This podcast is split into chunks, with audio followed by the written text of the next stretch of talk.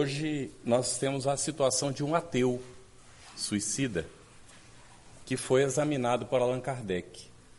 A família escreveu a Kardec pedindo que esse senhor, que aqui só aparece a abreviatura do nome, seria o senhor JBD, que ele fosse evocado na Sociedade Espírita de Paris para que fosse examinada a sua situação. Fazia dois anos que ele havia se suicidado. Então, ele era um homem muito instruído, era uma pessoa é, de intelecto desenvolvido, bem preparado né, para a vida no mundo. Mas era muito saturado das ideias materialistas, era um indivíduo que não aceitava a ideia de Deus nem a ideia da continuidade da vida.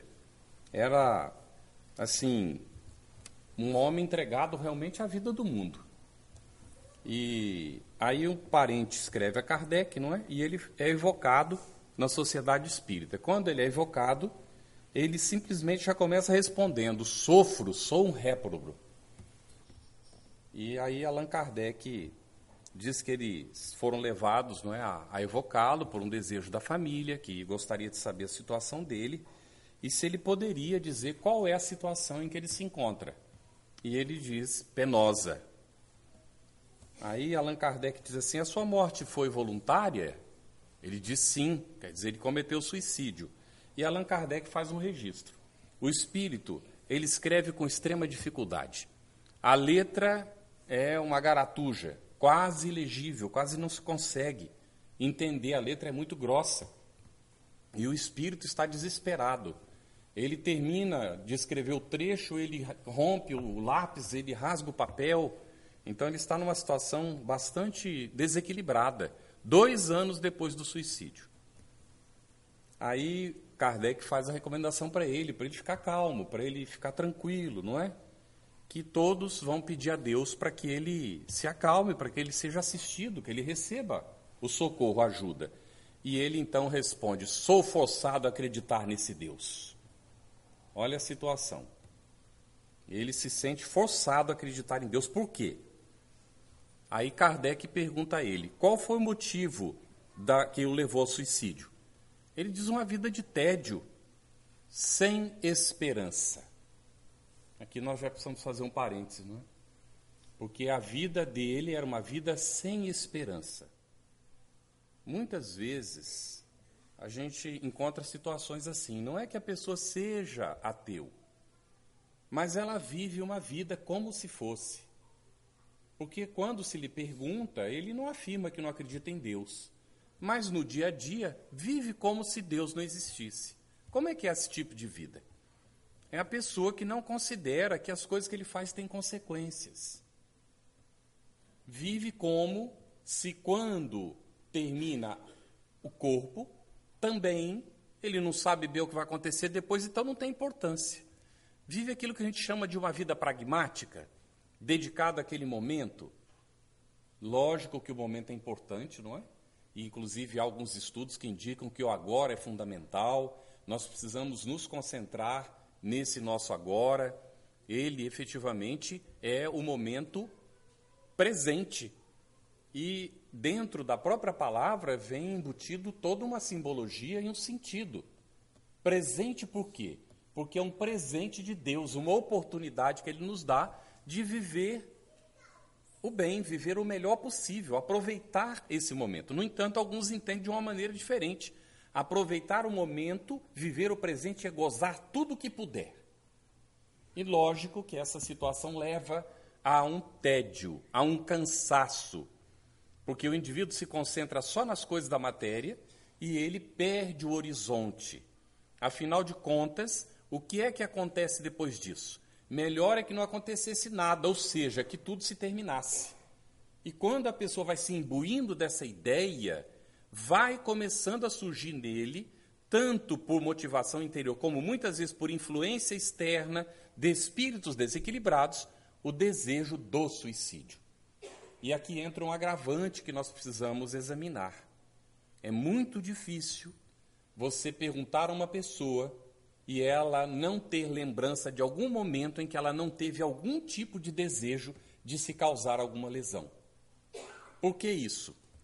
Porque uma boa parte de nós se comprometeu no passado com o suicídio. Então há tendências para o suicídio em nós. A gente traz isso do nosso passado. Por quê? Porque nós vamos vencer essa tendência para a valorização da nossa vida, da oportunidade que Deus nos dá. Então, a pessoa sentir o impulso para, até aí é uma coisa até certo ponto comum. A grande problemática está em a pessoa se entregar à ideia e começar a cultivar a ideia com frequência, porque aí ela poderá efetivamente finalizar num processo em que ela retira a própria vida. Mas nós vamos ver o que acontece aqui com ele na situação. Ele, aqui Allan Kardec diz, não é?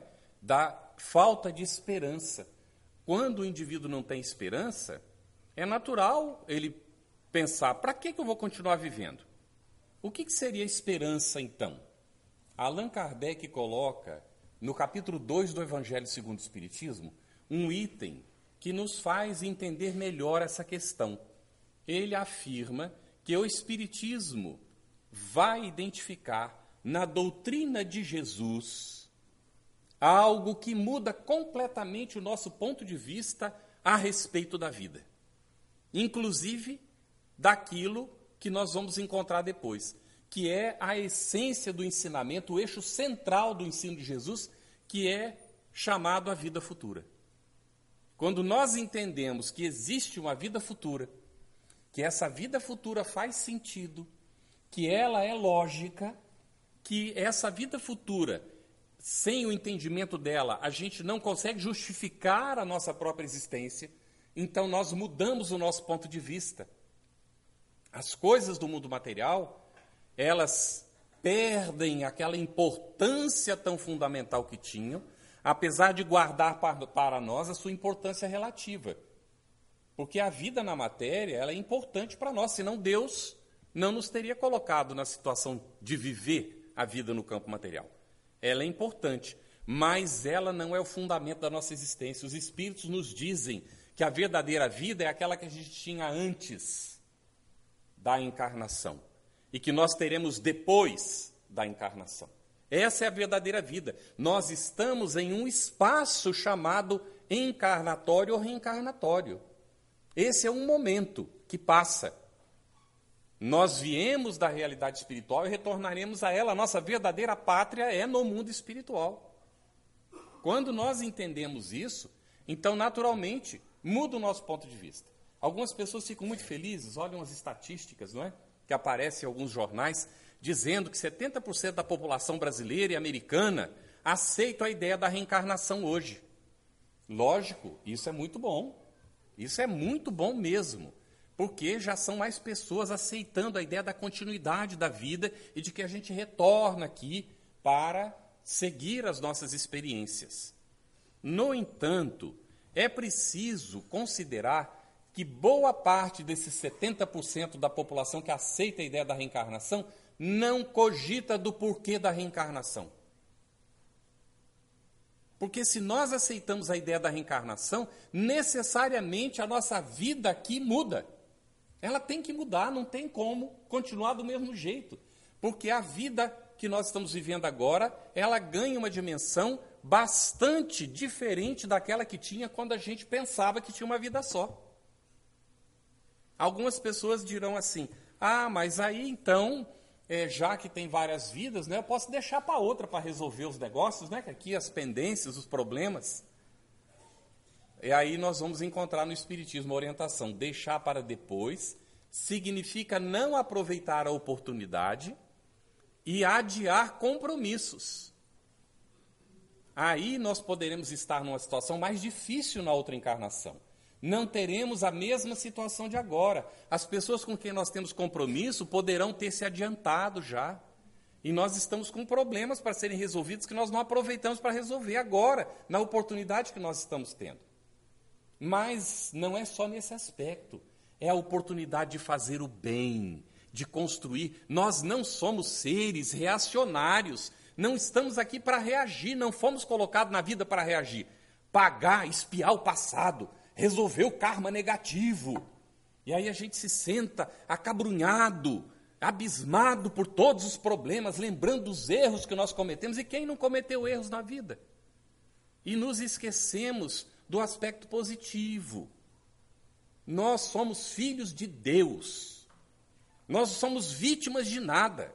Nós somos filhos de Deus. Estamos convidados a viver conforme a sua lei para sermos felizes. É isso que efetivamente, e todos somos capacitados para isso.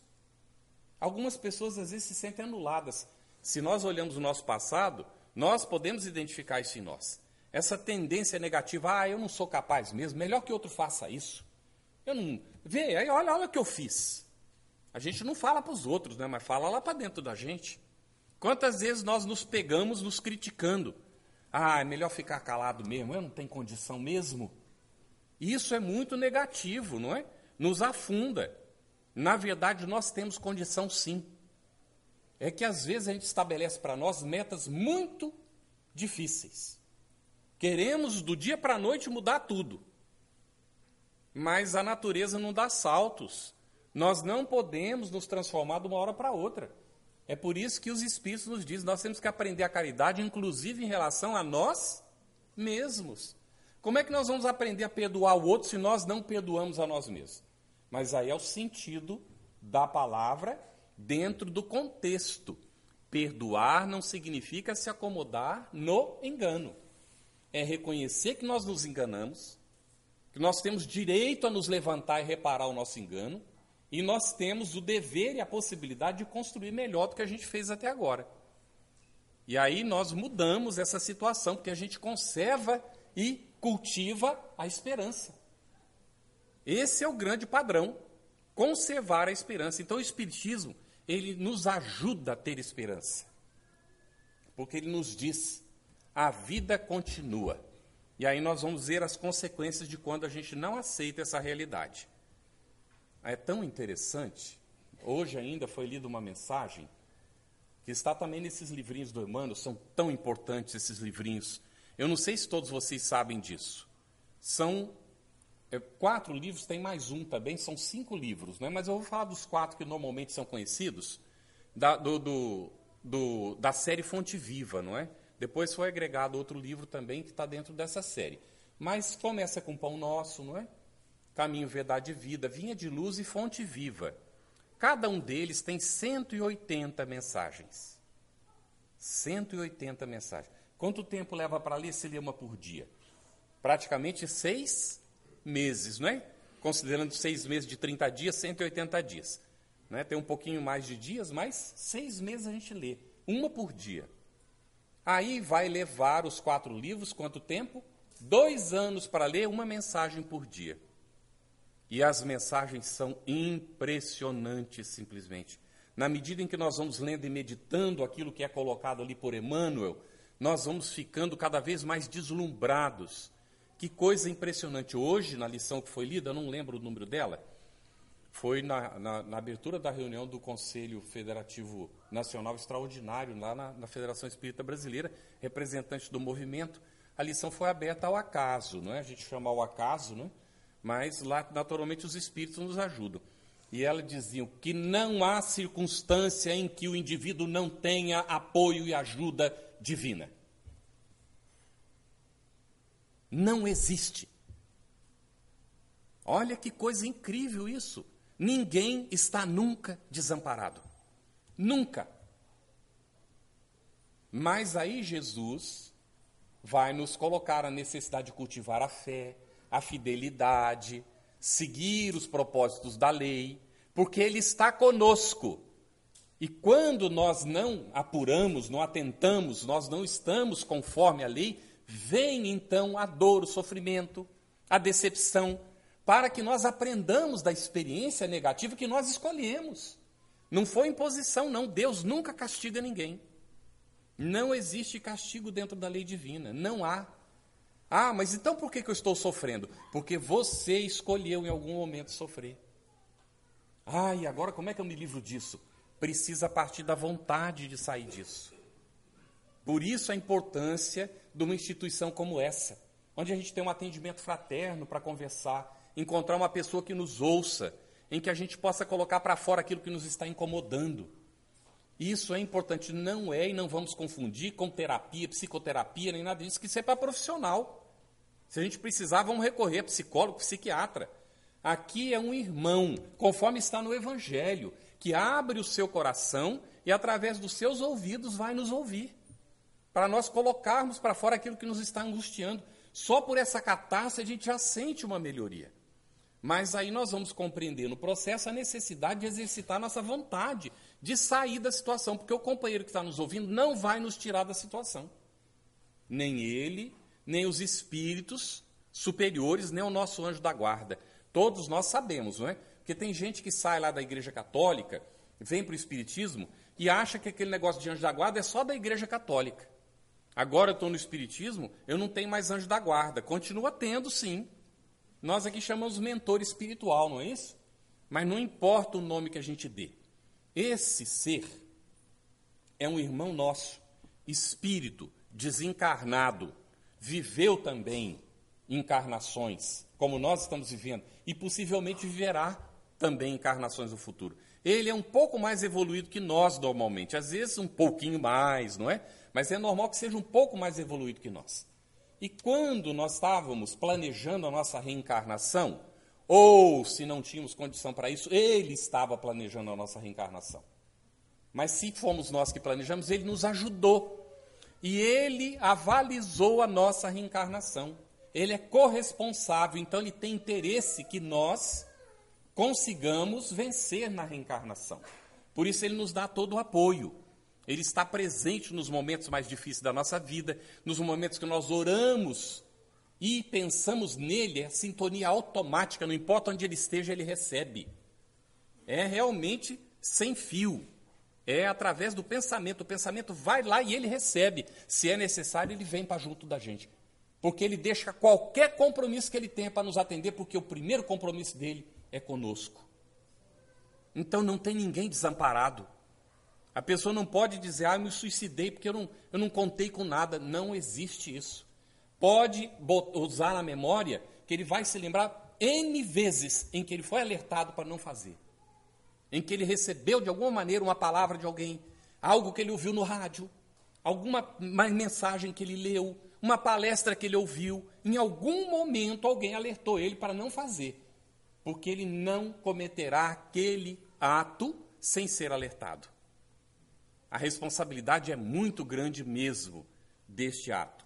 Então, Allan Kardec segue perguntando para o nosso irmão ateu: Quiseste escapar às vicissitudes da vida? Adiantaste alguma coisa? Sois agora mais feliz? Ele responde: Por que é que não existe o nada? Ele quer fugir da situação. Olha a pergunta que leva a um exame de consciência, ele quer fugir de tudo. Aí Kardec segue: tende a bondade de nos descrever do melhor modo possível a vossa situação. E ele volta a afirmar: sofro pelo constrangimento em que estou de crer em tudo que eu negava. Agora ele tem que crer em Deus, porque não tem outra saída para ele, tem que acreditar que a vida continua, porque continua vivendo. E aí tem o agravante: meu espírito está como num braseiro, horrivelmente atormentado. Como num braseiro. Ele está num braseiro? Físico? Precisa. Não precisa. É o braseiro da consciência. Ele se sente comer, queimar pelo braseiro da consciência. Olha que situação difícil, não é? De onde provinham as vossas ideias materialistas de outrora? Olha que interessante esclarecimento. Ele diz: em anterior encarnação eu fora mal, e por isso condenei-me na seguinte aos tormentos da incerteza, e assim foi que me suicidei.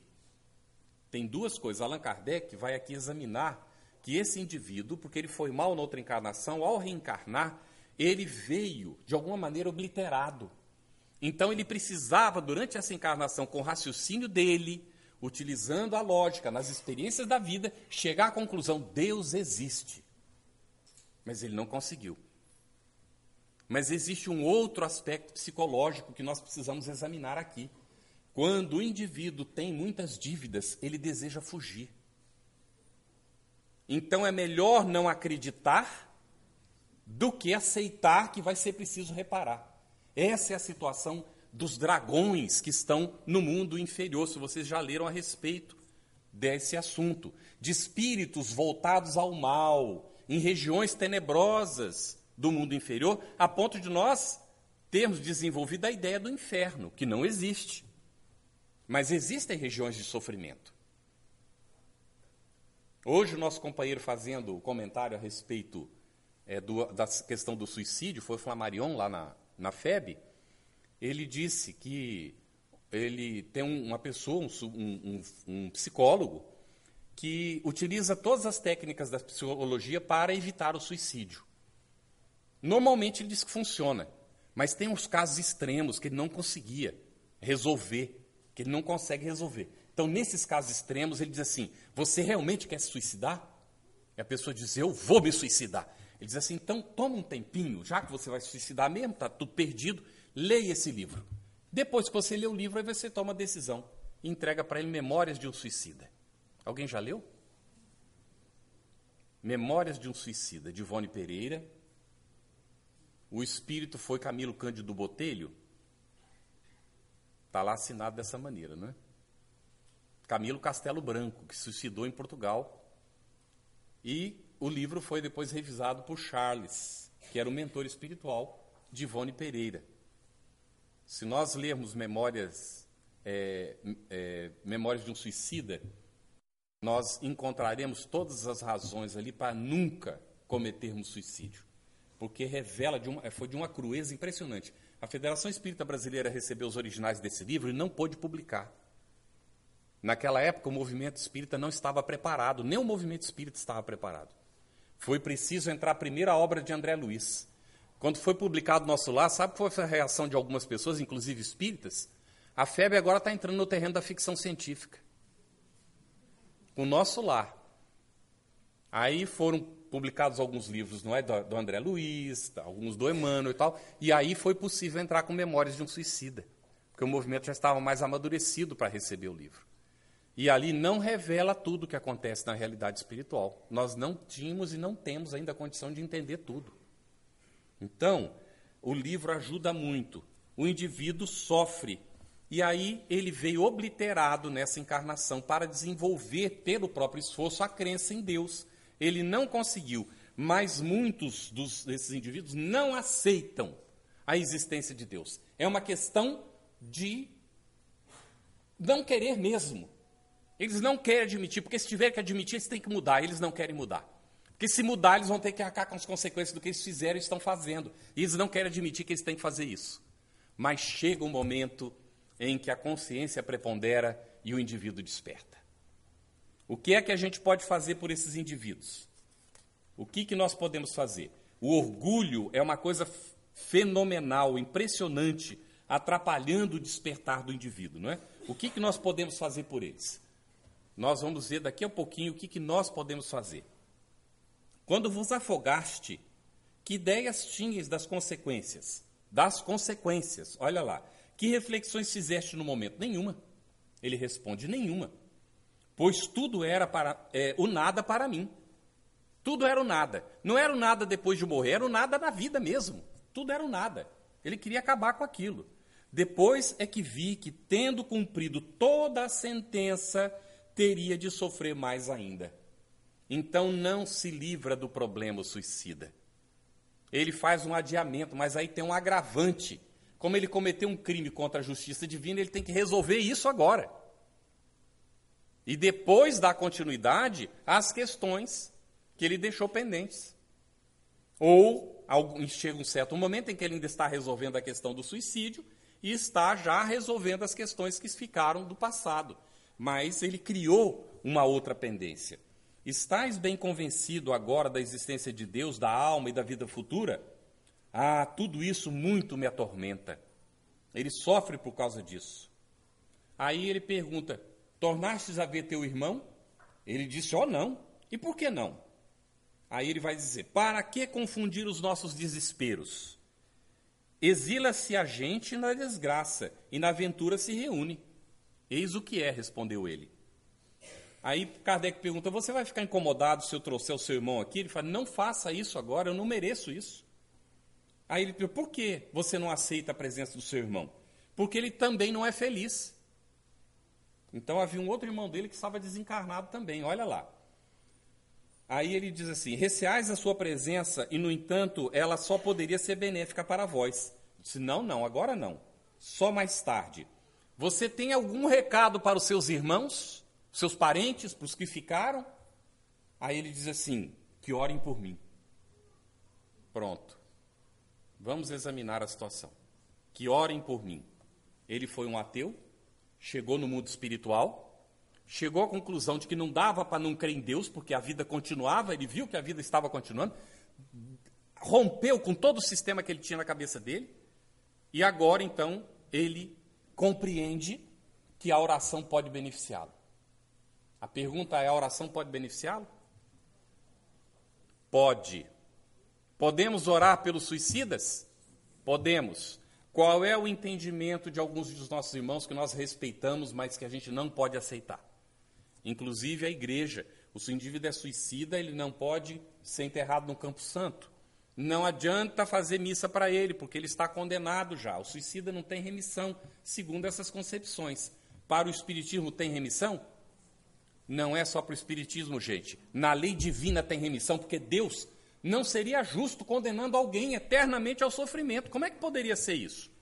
Eu pergunto para nós, somos pais e mães, a gente ficaria em algum momento feliz sabendo que o filho nosso estaria numa situação de dor e sofrimento? Nós nos sentiríamos felizes? Teria que ser masoquista, teria que ser um indivíduo desequilibrado para se sentir feliz. E isso não seria felicidade, seria desequilíbrio. Então, se nós, não é que não sabemos bem das coisas, temos esse amor e não, não nos sentiríamos felizes porque nossos filhos estão sofrendo, como é que Deus seria estaria lá no, no, no paraíso esquecendo a dor e o sofrimento dos seus filhos? Isso não existe. Então, a recuperação sempre vai ser possível. E quando a gente ora, o que, que acontece com eles? É como se fosse um refrigério, gente. Ele não falou aqui que ele estava no braseiro? É como ligar um ventilador. E se nós insistirmos, vira um ar-condicionado. É imagem, não é brincadeira. Ninguém vai pensar que vai ter um ar-condicionado lá para o suicida, tá certo? Mas a nossa vibração, ela vai chegando a ele. A nossa energia positiva vai chegando e vai mudando a situação dele. E vai mudando, e vai mudando, e vai mudando. O que vai acontecer com esse indivíduo depois? Ele se põe numa condição dele mesmo orar. E aí ele recebe ajuda da espiritualidade. É recuperado, levado para um hospital, para uma colônia. O que vai acontecer dele em relação a nós que oramos por ele? Gratidão, gente. Coloca lá, gratidão. Esse indivíduo vai ficar agradecido. O que, que ele vai fazer depois? Vai querer ajudar a gente. Vai querer fazer alguma coisa por nós. Não é essa história da solidariedade? Não é aí que se estabelece a verdadeira fraternidade e a verdadeira família? Porque aquele indivíduo podia não ser da nossa família, mas agora é nosso irmão, porque estabeleceu um vínculo, porque nós ajudamos ele. Mas não adianta orar uma horinha ou outra, não. Tem que orar com perseverança, insistência. Por isso a importância, quando nós nos reunimos em grupo para orar ainda, aí é que potencializa aquela vibração e às vezes o indivíduo recebe ajuda antes ainda. Porque a potência da nossa vibração é mais forte e nada disso se perde. Vamos lá. Vamos, vamos seguir um pouquinho mais, não é? Ele pediu que eles orassem por ele, não é? Que orem por mim. Parece que na roda das vossas relações a quem partilhe das vossas opiniões, ou seja, que também, ainda encarnado nas relações dele entre os familiares, que são ateus. Quereis que lhe digamos alguma coisa a respeito? Ele diz: ó, oh, os desgraçados. Assim possam eles crer em outra existência. Eis quanto lhes posso desejar. Se eles pudessem avaliar a minha triste posição, muito eles refletiriam. Mas os indivíduos muitas vezes não aceitam. Ah, isso aí é delírio do médium. Isso aí não aconteceu, não. Então vai esperar chegar lá para sofrer para poder se dar conta. É como Tomé, não é? Mas Tomé tocou e creu, e Jesus diz: Feliz eres, Tomeu. Mas mais feliz é aquele que creu sem precisar tocar. Não é aquele que crê sem precisar tocar. Aí Allan Kardec vai fazer evocação do irmão dele, que é o outro que está desencarnado também, não é? Então ele diz assim: evocação de um irmão do precedente que professava as mesmas teorias, mas que não se suicidou. Esse não se suicidou. Posto que também feliz, este se apresenta mais calmo, a sua escrita é clara e é legível. Dá para entender bem o que ele está escrevendo. Aí vem a evocação, e o indivíduo já responde: possa o quadro dos nossos sofrimentos ser útil lição persuadindo-vos da realidade de uma outra existência, na qual se espiam as faltas oriundas da incredulidade. Vós e vosso irmão, que acabamos de evocar, vos vedes reciprocamente? Ele diz não, ele me foge. Quer dizer, quem não quer ver esse aqui é o suicida, como ele mesmo disse, né, que não quer ver o irmão. O irmão está confirmando, ele foge, ele não me aceita, não é? Aí caberia que perguntar: a gente não fala nas palestras, não lê, e não está dito não é, no Espiritismo que os espíritos se veem? Que no mundo espiritual não dá para se esconder? Como é que esse irmão aqui consegue fugir do outro? Então é o poder da vontade estabelecendo as barreiras, não é? E ainda que o irmão esteja próximo, ele não aceita a presença dele, não vá, pode não ver o irmão. Tá certo? Há muitas dimensões a diferentes estados. Nós não conseguimos entender muitas coisas que estão fora da nossa possibilidade, muitas vezes. Mas existem barreiras. Eles podem estar em ambientes diferentes. Esse aqui não consegue chegar perto porque o outro foge. Ele tenta se aproximar, o outro vai embora. Sente, vai sentindo a presença dele, ó, sai correndo, vai embora. E esse aqui fica constrangido, então não fica insistindo toda hora para ficar lá se aproximando. E, além disso, existem barreiras vibratórias que está, se estabelecem mesmo no mundo espiritual inferior. Então, ele vai continuar Kardec: estais mais calmo do que o vosso irmão. Poderias dar-nos uma descrição mais precisa dos vossos sofrimentos? Aí ele diz assim: Não sofreis aí na terra no vosso orgulho? No vosso amor próprio? Quando obrigados a reconhecer os vossos erros? Então, ao invés de responder, ele pergunta: e a gente, quando é obrigado a reconhecer o nosso erro, aquilo não dói lá dentro? A gente não tem vontade, às vezes, até de agredir o outro que está apontando o dedo para a gente, ou está evidenciando que a gente está equivocado? Muitas vezes o indivíduo não tem vontade de suicidar por causa disso, tem um orgulho tão exacerbado, as coisas se evidenciam, fica com vergonha de todo mundo e resolve suicidar? Orgulho. O orgulho não leva a gente a fazer coisas e depois a gente diz, mas como é que eu fiz isso? Por que, que eu fui fazer isso? Agora está pior do que estava antes. Não, o orgulho faz essas coisas com a gente. Então ele está sofrendo lá no orgulho dele. Porque ele não conseguiu vencer o orgulho dele. Porque se ele tivesse vencido o orgulho, o sofrimento não seria tanto. Por que, que ele continuou sofrendo? Justamente porque ele precisa vencer o orgulho. Enquanto ele não ceder, o orgulho não for vencido nele, ele continuará sofrendo. Daí a importância da gente compreender. A humildade é fundamental na nossa vida. Nós muitas vezes sofremos por opção, que nós estamos escolhendo permanecer no sofrimento. Percebemos lá dentro, achamos que ninguém está vendo, não contamos para ninguém, mas ficamos lá remoendo. E isso nos leva a estado de sofrimento. E depois de autorreprovação, que a gente mesmo vai chegar um momento que não aceita isso. Mas nós somos capazes de superar isso. Sempre. Está em nós a possibilidade. Então, ele vai continuar né, aqui. Não sofreis aí na terra o vosso orgulho e tal, e ele continua dizendo: o vosso espírito não se revolta com a ideia de vos humilhardes a quem vos demonstre o vosso erro? Pois bem, julgai quanto deve sofrer o espírito que durante toda a sua vida se persuadiu de que não havia nada, não existia nada além dele mesmo, além daquela vida que ele estava vivendo. Não é? Então, é, a hora que ele percebe as coisas, que humilhação ele não vai sentir. E aí ele vai colocar, não é? As situações dele ter que aceitar que Deus existe, porque senão não tem explicação para aquilo. Ele vai ter que aceitar que a vida continua, que os enganos que ele cometeu ele vai ter que reparar de alguma maneira. Ele vai se dando conta dessas coisas todas, não é? E aí no final ele diz assim: só a prece dos nossos irmãos pode ajudar-nos nesses transes. De novo, ele volta. O outro pediu para orar por ele. Esse irmão está falando. Só a prece dos nossos irmãos pode ajudar-nos nesse transe. Daí a importância. Eu queria só contar rapidamente uma experiência vivenciada para que a gente possa compreender que a prece funciona. A gente às vezes faz palestra e tem dificuldade de encontrar exemplos, não é? Que possam identificar como a prece funciona. Ainda jovem, não começa a fazer contas aí não, não é? Porque esse negócio de falar de juventude nossa, às vezes a gente fica aí, é um, é um período lá no passado, né? A gente tinha a ilusão de que podia é, viajar sem gastar dinheiro, né? Eram outros tempos, já havia alguns riscos, tal, mas não era como hoje. Então a gente pensava que podia viajar pedindo carona na rodovia. A nossa cidade era muito pequenininha, 5 mil habitantes no interior de São Paulo, então quase não, não passavam muitos carros que iam para muito distante. Mas todo mundo ia para o centro de região, que era Jales.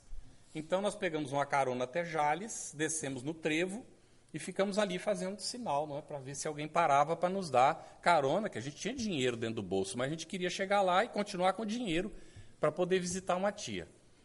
E num dado momento, vinha um sujeito em alta velocidade, ele freou o carro, ele não desceu para o acostamento, ele freou em cima da, da pista da rodovia, que era, era aquela pista de ida e vinda, não é? E ele parou ali em cima, abriu a porta, e aí eu perguntei para ele, né, para onde o senhor está indo? E ele, já arrancando o carro, disse: Eu que tenho que perguntar, eu estou te dando carona? E a gente jovem né, tem essas habilidades. Eu saltei para dentro do carro. Hoje eu não daria conta mais, né? Mas eu saltei para dentro do carro, nem sei como é que eu saltei, porque ele já estava arrancando. A porta bateu, não foi preciso nem eu fechar, ela fechou sozinha. Blá! E ele. Você sabe esses indivíduos assim que tem, tem é, pé de pluma? Só que a pluma é de chumbo? Então, ela estava ali na rodovia de 80, ele estava 130, 140. E é aquela rodovia de sobe e desce, não sei se conhece a região de São José do Rio Preto, ali em São Paulo. Então, é, é, tem as faixas amarelas para você não ultrapassar, porque não dá para ultrapassar, porque você tem que esperar, pode vir um carro de enquanto ele não respeitava nada disso. Chegava, era subido ou não era, ele saía, passava e. Eu, meu Deus, eu vou desencarnar aqui hoje, vai ser suicídio. Porque jovem eu já tinha lido a respeito do assunto, né? Seria suicídio, porque eu entrei dentro do carro dele. E aí eu pensei, o que, que eu faço, Senhor? Não é? E o rapaz nervoso, né? Mas muito nervoso mesmo, agitadíssimo. E então, o que, que eu ia fazer naquela situação? Não podia nem fechar o olho, que ele ia perguntar alguma coisa, o que é que está passando com você, o que está acontecendo com você? Né? Então eu me fixei na rodovia e comecei a orar com o olho aberto. Me concentrei de uma tal maneira, dizendo, meu anjo da guarda, você que se empenhou pela minha reencarnação, por favor, me protege, né? E aí, na hora, me veio aquela ideia, o nosso irmão teve um problema com a mulher dele. Aí, oh meu Deus, ajuda ele, não é? Ajuda o nosso irmão a se acalmar, Senhor, para meu próprio benefício. Por favor, né? Vamos aí, os bons espíritos e tal. E eu fui percebendo que o ambiente do carro começou a mudar. Aquele clima tenso começou a diminuir a tensão do clima. E aí ele começou a tirar o pé. Continuava correndo ainda, estava 120, 110, mas foi diminuindo. Aí chegou numa desses locais que havia outra subida, né, um carro na frente dele, ao invés dele ultrapassar, ele tirou o pé do acelerador. Não ultrapassou. E eu já passei a, de, de, pedir e agradecer. Obrigado, Senhor, meu anjo da guarda, muito obrigado. Nossa, muito obrigado, né? Nossa, dessa eu estou salvo, graças a Deus. E já prometendo, nunca mais eu pego carona. Então, ele estava constrangido, dava a impressão que ele queria puxar a conversa, eu jovem tímido, não é? Não, não sabia o que dizer para ele. Né? Eu queria também falar alguma coisa para ele, mas não sabia o que falar, não me vinha ideia. Ali naquela busca de, de encontrar algo para dizer, ele disse assim para mim: Rapaz, eu tive um problema sério com a minha mulher antes de sair. E eu estou muito chateado, sabe? E eu nem botei gasolina no carro. Eu não sei se vai dar para chegar até a cidade próxima, né? E ele me disse, dá uma olhada aqui. Eu todo ressabiado olhei assim, ele falou, não, daí você não vê, pode chegar mais perto. Olha aqui o ponteiro para ver. Você, você entende de viagem, né? Se você está pedindo carona, você vai saber calcular né, se esse combustível vai ser suficiente. Aí eu cheguei, olhei o ponteiro e falei para ela uma desculpa. Tinha combustível suficiente para ir mais longe, não é? Mas era uma maneira dele começar a conversa. E ele disse assim, aí eu disse para ele, não, dá, eu acho que isso aí é tranquilo, vai dar sim porque na época não tinha posto realmente no trecho. Né? Hoje provavelmente já tem. Então, Depois ele disse assim: ó, bom, agora eu já te disse para onde eu estou indo, né? Você me desculpe, viu? Você me perguntou, não falei, mas agora eu já te disse, eu estou indo realmente até tal lugar. Para onde você vai? Eu falei, não, eu vou até, aí era quatro ou cinco cidades mais à frente. Aí ele falou, rapaz, é o seguinte, eu não sei se você tem dinheiro aí no bolso, mas se você não tem, não tem problema, eu vou te levar na rodoviária da minha cidade, para você pegar um ônibus, viu? Não se submeta a isso que você submeteu, não. Você podia ter morrido, rapaz. Passou a me aconselhar. então são essas situações. A prece funciona, tá bem? Eu posso dizer para vocês que funciona, porque não essa não é a única situação que eu vivi, que eu vi a prece funcionando.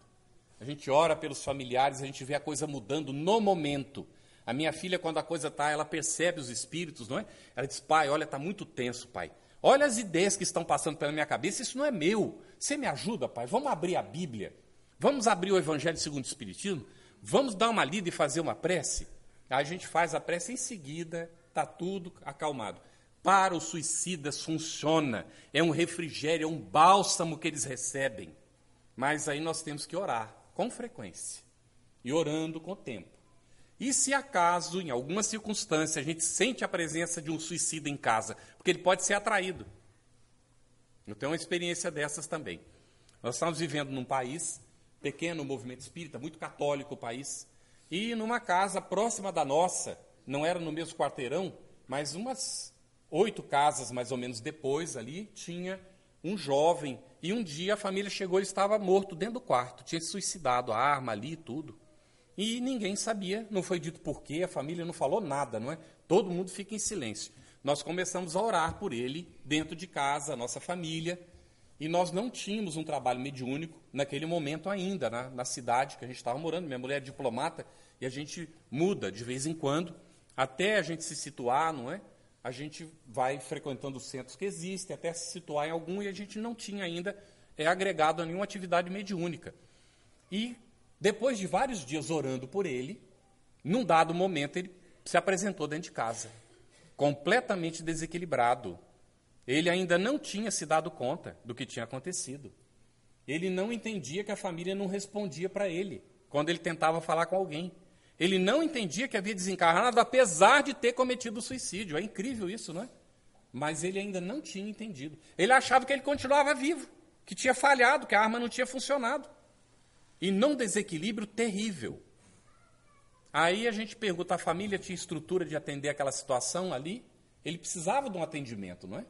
Aí nós oramos pedindo que ele fosse encaminhado para alguma atividade mediúnica, um centro espírita que tivesse condição. Olha a importância do centro espírita com o trabalho mediúnico de atendimento a esses irmãos nossos.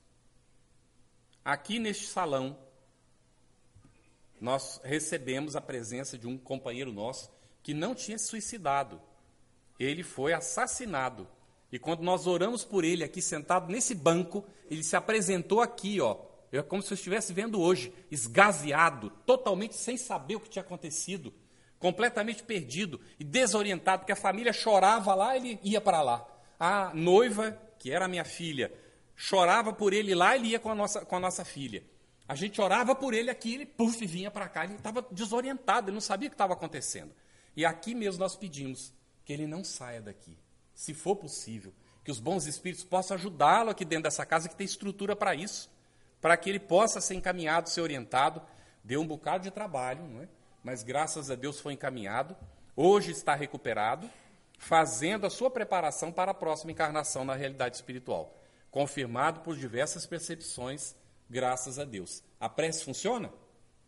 Funciona, podem ter certeza que funciona. Então, orar pelos nossos irmãos suicidas é uma caridade que nós fazemos. Ainda mais quando as próprias famílias que não têm a convicção espírita ficam conflituadas, porque se recorrem ao sacerdote da sua religião, às vezes o sacerdote vai dizer que não tem mais jeito. Como é que um pai e uma mãe vão viver com isso? Se a própria religião diz que não tem solução. Então, se nós conhecemos, vamos orar pelos nossos irmãos que desencarnaram nessa situação e que às vezes tem o conflito da família que não tem condição de lhe dar o conforto, não é o reconforto desse acolhimento, dessa oração que vai balsamizar a sua vida e renovar as suas esperanças. Então, Allan Kardec vai fazer aqui mais uma pergunta, não é? Enquanto nos entretínhamos com vosso irmão, uma das pessoas aqui presentes orava por ele. Essa prece lhe foi proveitosa? Aí ele diz: ela não se perderá. E a gente queria complementar com isso. Se ele agora recusa a graça, outro tanto não fará quando estiver em condições de recorrer a essa divina panaceia. E é interessante que a família depois vai reconhecer o Espírito pela palavra panaceia, que ele usava com muita frequência. Aí a família escreve dizendo, não é que é, é ele é, realmente eles reconhecem tanto o primeiro com a letra que nos, nos últimos é, tempos da vida dele ele escrevia que era uma garatuja, tudo grosso, difícil de ler. Então apareceu assim, e o outro não. O outro era pela linguagem, usando as palavras que ele usava, inclusive essa palavra panaceia, que era muito comum no seu linguajar. Então, Allan Kardec vai fazer a análise e vai receber da família, depois de ter enviado a mensagem, vai receber um outro pedido de fazer a evocação de novo, porque os ateus não estavam convencidos ainda da família. Então eles queriam que fizesse algumas perguntas do tipo assim: como é que você morreu? É que jeito você se suicidou? Aonde foi que você, é, você morreu? E aí Kardec disse que não iria de forma nenhuma fazer essa outra evocação, porque isso era perda de tempo. Se as pessoas não se convencessem com o que já tinha, não era isso que ia convencer. Porque ia dizer, ah, ele leu no jornal, ou alguém informou. Então o descrente ele encontrará desculpa sempre, até o dia que a vida o faça amadurecer, e fará amadurecer algum dia. A vida vai fazer a gente amadurecer algum dia. É por isso que não nos falta o amparo. O amparo está presente. E quando nós não queremos seguir a orientação, desobedecemos a lei divina, então esse amparo providenciará que a gente sofra as consequências daquele ato voluntário de rebeldia para que a gente então encontre o caminho da correção.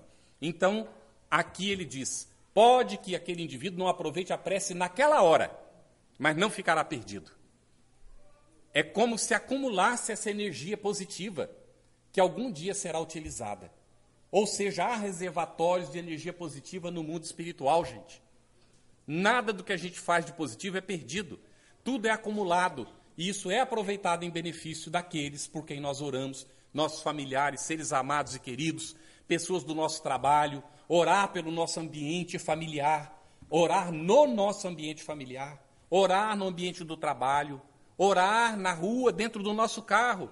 Tem carro que a gente entra, a vibração é tão pesada que a gente tem vontade de sair. A gente fica com medo de ter um, um acidente.